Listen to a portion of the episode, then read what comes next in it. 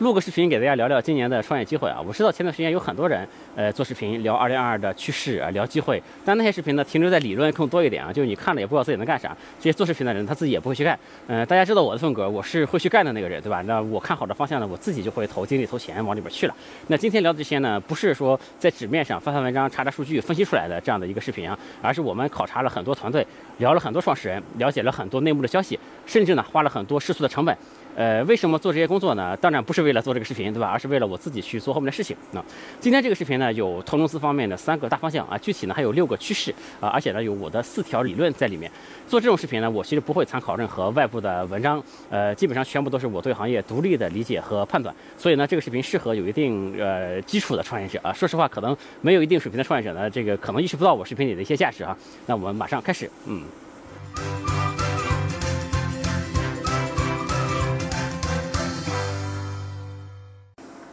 有趣的灵魂聊科技人文，我是李自然。今天和大家聊聊二零二二的方向问题。啊，我要聊的第一个方向呢，就是新消费。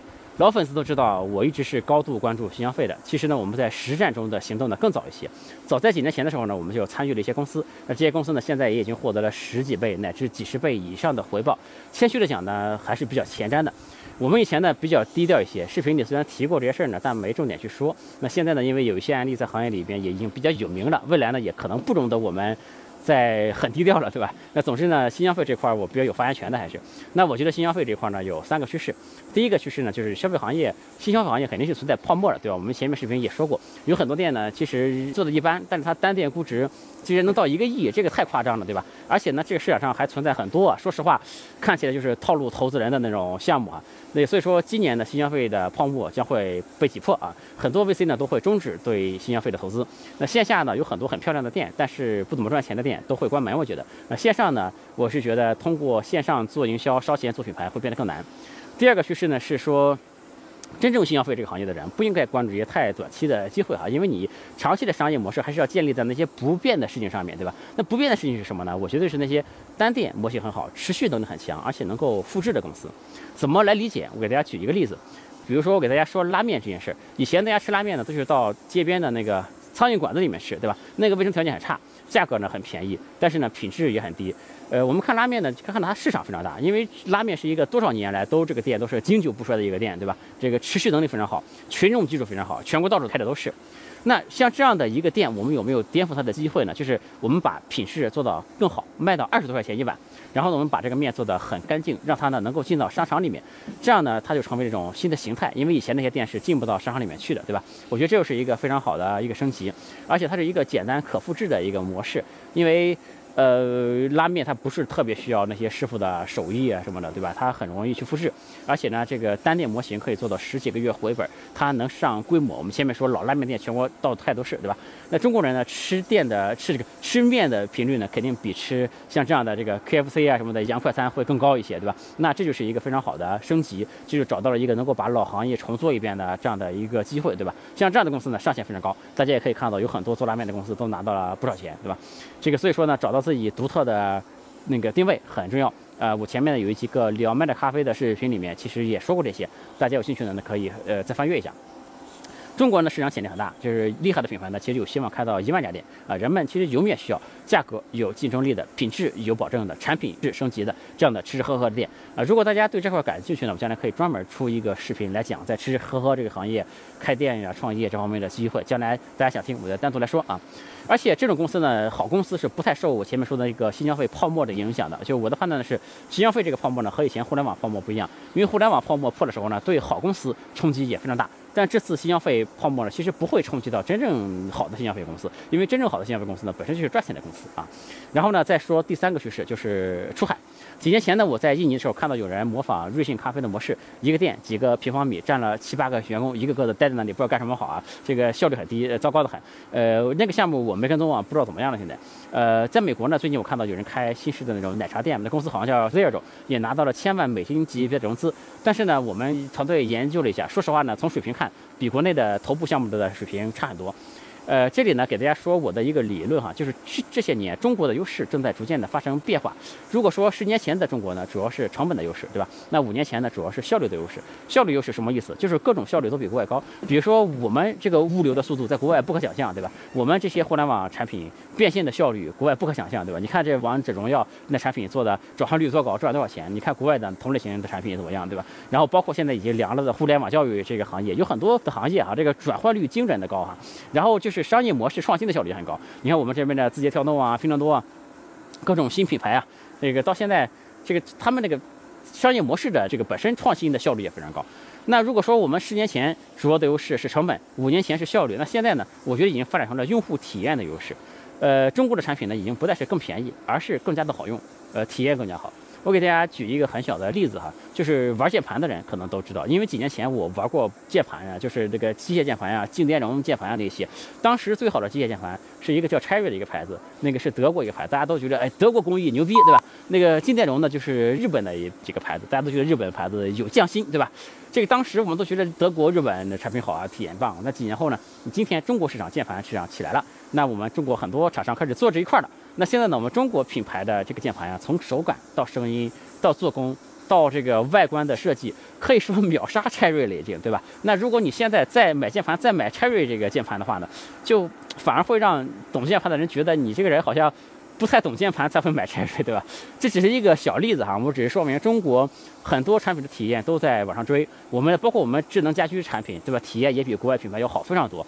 那所以说，我觉得往后呢，中国的品质必将。风靡全球，这个品质主要说的我们是用户体验层面，一定会比国外的人做得更好。因为什么呢？国内卷呀，对吧？这个国内先卷起来，大家都军备升级了，对吧？这个结果是什么呢？最后卷死的是国外的人，国外的品牌，对吧？这个中国呢，对新消费的理解，在我看来已经是领跑全球啊。这个现在呢，疫情到了接近尾声的时候，但国内新消费这个战况是很激烈，对吧？就就现在就大家呢，因为国内战况很激烈，而且疫情还没完全结束，所以说。创业者不太愿意往外跑，在我看来，现在正是抢先领跑的一个比较好的机会哈。就我们自己来说，我们也希望能发掘这样的团队，给人给钱，对吧？给帮助。我们的标准大概是这样的啊：第一是要有很多年的在本地生活的经验，非常深刻的了解本地的市场；第二呢，就是具备呃多年的行业经验或者是呃连锁的经验。第三呢，就是名校毕业，并且呢对新消费这一行业充满了热情啊，这大概是我们的筛选条件，呃，供大家参考啊。呃，今天呢，我想的第二个方向是 TikTok。在一年多之前的时候呢，我在中欧商学院做演讲的时候就讲过 TikTok 相关的机会哈。谦虚的讲，呃，还是比较前瞻的。中欧有一句话就是“中国深度，全球广度”嘛。因为我个人，呃，本身是一个出海创业者，就我们团队在海外大概有三千多万的粉丝吧。然后主要是在短视频平台上面，比如说我们在海外做过那个号，其实在全美的排名也是比较靠前的一个号。这是我们团队做的在海外播放量最高的一条视频。海外的人呢，不知道这个东西能赚钱。就海外的人做 TikTok 呢，现在基本上还是处于像我们中国很早期做抖音，就是我就是完全出于个人的兴趣爱好在做。那这样的话，他们很厉害的人可能就不会去做这个事儿，然后他们也不会投入特别大去做这个事儿。那我们呢，就愿意就是更投入的来做这个事儿。呃，在自己的立场上来看啊，就是他们不是特别欢迎，就是中国人往外去搞 TikTok 的事儿。这里面的因素比较复杂，但主要的原因是因为他们做 TikTok 是一个全球化的产品嘛，他们更多的是希望看到有本地的人、有当地的人来做这个事儿。字节跳动啊，虽然不是上市公司，但是呢，已经被大家研究得非常透了。当然，这个大家指的是这个业内这些人哈，这个比较核心的人。这个去年呢，还有一个流行的文件叫做字节跳动专家交流啊，这个里边把字节跳动每一条业务线的情况，它的营收策略都。这个这个具体数字都列得很详细啊，这个我还问过字节里面的人，这个数据还是比较真实的哈，所以说就是大家都有从字节内部获得信息的渠道哈，而且大家真的把字节已经研究得比较透了。我呢一直关注 TikTok 关注比较早，这个老粉丝肯定都知道哈，但是 TikTok 肯定还是很多人不熟，那我们呢就从理论方面开始讲，我呢想先讲三条理论哈，第一条呢就是。你看看我们本身呢，我们是在国内搞长视频，国外搞短视频。因为呢，国内短视频太卷了，对对吧？漂亮小姐姐太多，会表演的太多。那长视频呢，反而你要有好的内容，门槛很高，那个竞争人就不多，相对来说就不多。所以我们在国内呢做了前进四，呃，做的时间也不长，成绩呢一般。呃，去年营收呢大概几千万这样子。呃，海外的话呢就恰恰相反，呃，因为海外呢 YouTube 存在了非常多年，他们做长视频呢牛逼的很，这个短视频呢反而没有就没有人懂。呃，我们只要做呢，基本上就超过了百分之九十九的人，对吧？就因为呢，没有人比中国人更懂某音，对吧？第二个理论就是的，这个某音啊是一个巨大的时光机，对吧？因为它的历史呢会大概率在海外重演一遍，这对于中国的创业者来说呢，就是一个开卷考试。中国人对短视频的理解呢，可以说超出了国外的几个次元，对吧？这个你看，TikTok 在被美国制裁成为一个残废产品一个情况下，仍然能秒杀国外的各种各样的竞品，对吧？那第三个理论就是在这个平台生态里面，这个创业是这样的啊，就如果这个平台是一个千亿级的平台，你在这个平台上面那个创业呢，是有机会能做到百亿级别这样的公司的，对吧？那这个你在百亿的平台围绕它来创业，你可能有机会做到十亿级别这样的公司。那 TikTok 是什么级别呢？就大家都知道，肯定是千亿美金以上，对吧？甚至还要高，对吧？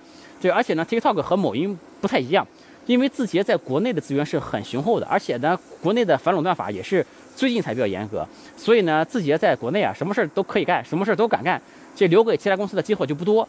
这个在海外的就完全不一样啊，因为就 TikTok 呢，在海外就需要更多的配合。这里呢有几个原因，第一呢，TikTok 本身的势力比较弱，就是我们中国出海的基础其实还比较薄弱，对吧？就是自己的势力比较弱，你没发什么事都自己干。这个第二呢，就是海外用户的习惯呢，它也比较开放一些，它不会动不动在自己的产品里面能做到能限制各种各样的竞品，对吧？所以你做海外市场呢，本身就要更开放一些。第三呢，就是 TikTok 本身呢，也需要拉更多的公司下水和它一起玩，就绑定成一个利益共同体，对吧？这样它才能降低来自政府方面、政策方面的一些风险，对吧？这个这就给了创业者的一些创业的空间。这种依托大平台的创业要什么呢？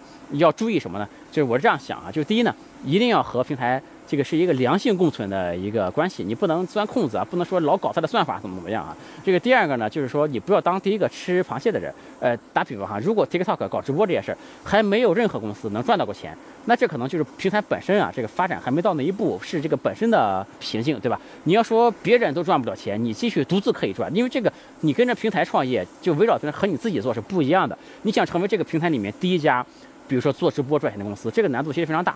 那说这条呢，可能有一点点得罪字节的朋友哈，因为他们肯定希望就是大家都往前冲，对吧？但作为一个创业者呢，我必须负责任的说，这个和独立创业确实不一样。就是你依托平台创业呢，不要成为第一家，试图成为第一家那个成功的公司。但是呢，就是你不当第一个吃螃蟹的人，那同时要成为第一波吃螃蟹的人，对吧？你要时刻有这个市场的嗅觉，就时刻做好这个准备。只要有赚钱的公司了，只要时机成熟了，你就可以就马上可以上，对吧？那具体的我就说三个优呃三个趋势啊，就是短视频、秀场还有电商。短视频呢，现在纯做搬运肯定是不行的哈，就是不我前面也说不要钻平台的空子，我们要做更长期的事儿，对吧？这个但是呢，你看到现在在国内抖音上能赚钱那些号啊，在 TikTok 上能模仿的话，成功率还是比较高的。就如果你能在做好本地化这一层的情况下，这个就是把抖音的套路往那边搬，对吧？这个大概率能做出一些质量比较高的。呃，相对比较头部鞋的号，这些号呢，呃，我们选择的标准就是在抖音上面能赚钱，对吧？他在抖音上面能赚钱呢，将来大概率在 TikTok 上也可以赚。呃，当然这里面有一个问题，就是做账号的现在是红利期嘛，做账号的红利期和变现红利期肯定是不重叠的，它就不完全重叠的，对吧？因为如果他现在变现就很容易，肯定就有很多人做，他就没有做账号的红利期了，对吧？那现在呢，做这个账号比较好做，肯定是变现相对没有那么好变，但我们有这个时光机，能预知未来肯定能可以变现，对吧？那我们。做一些账号，等时机成熟可以了，就对吧？第二个呢，就是秀场。呃，TikTok 呢现在正在扶持海外的工会，尤其是是有很多很好的政策给到中国在出海的工会。呃，因为呢，他们觉得中国人这个工会比较会玩，对吧？能起到教育海外市场的这样的作用，所以说呢，补贴的很多。那直接做海外工会也可以。呃，如果是想做这一块的呢，我都调查好了，你们直接抄答案就可以了啊。最好的市场呢肯定是中东，其次呢是土耳其，再其次呢是东南亚和俄罗斯啊，也可以做。呃，北美的话呢，就暂时先不要搞。呃，南美呢，就想都不要想啊。呃，要说的第三个这个这个这个机会呢，就是电商了。电商的话呢，TikTok 现在开通小黄车的国家有印尼和英国啊。这个电商肯定美国市场是最好的哈，但是没开。这个原因呢，大家也都知道哈。但是后面几个月呢，这个几个东南亚的国家都会陆续的开通。这个对业内人士来说呢，应该也不算什么秘密了，对吧？这个去年在后半年的时候呢，这个我了解过一圈，靠做直播电商这个事儿呢，能稳定赚钱的公司呢，凤毛麟角，可以说就是有很多公司都是靠这个爆品做一波流的方式来赚钱哈。然后还有很多公司呢，它赚钱是靠这个代运营啊，就比如说给海外的一些比较大的品牌运营他们的这个直播间，其实是一个 to B 的。赚他们的钱的这样的一个生意，这个直播间本身呢是亏的，但是呢，这个直播间因为有很多人来看嘛，就相当于你变相的投广告了，对吧？所以说呢，国外也有很多大品牌愿意出这个钱。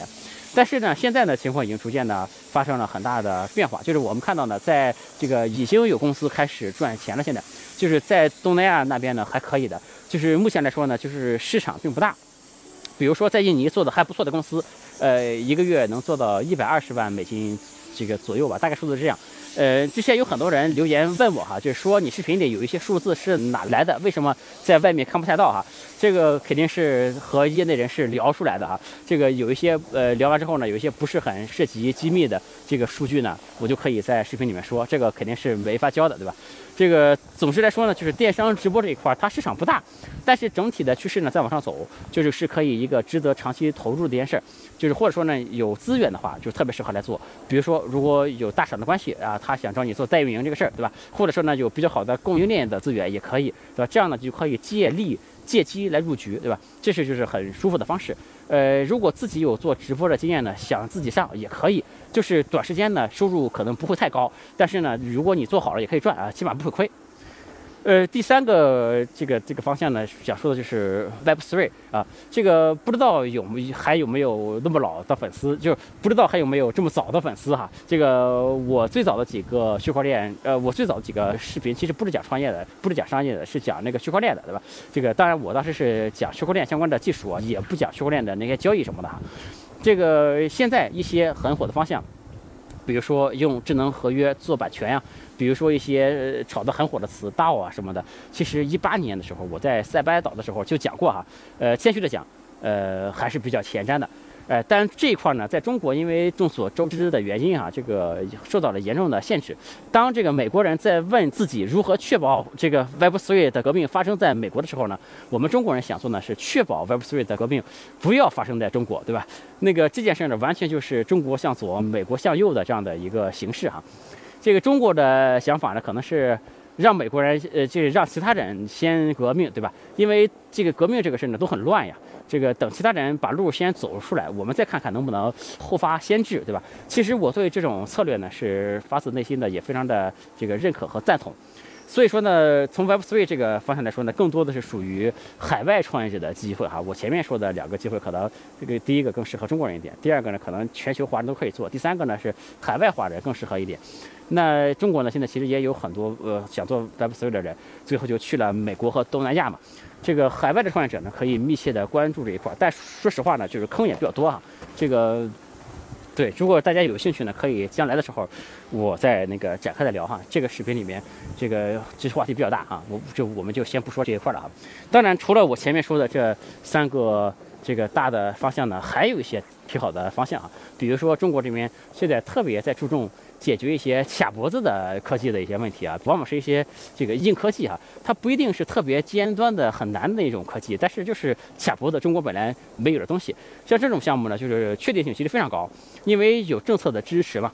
就尤其是这一块呢，适合一些在海外有一些积累的团队。如果你到国内这边来做，对吧？那这个机会就非常的好。呃，但这种呢，我们就不详细说了，因为适应的人群啊非常的窄。本来在雪场录的这个视频啊，是一个一镜到底的视频啊，但最后一个小段儿，我觉得这个思考的不是很成熟，就不放出来了哈。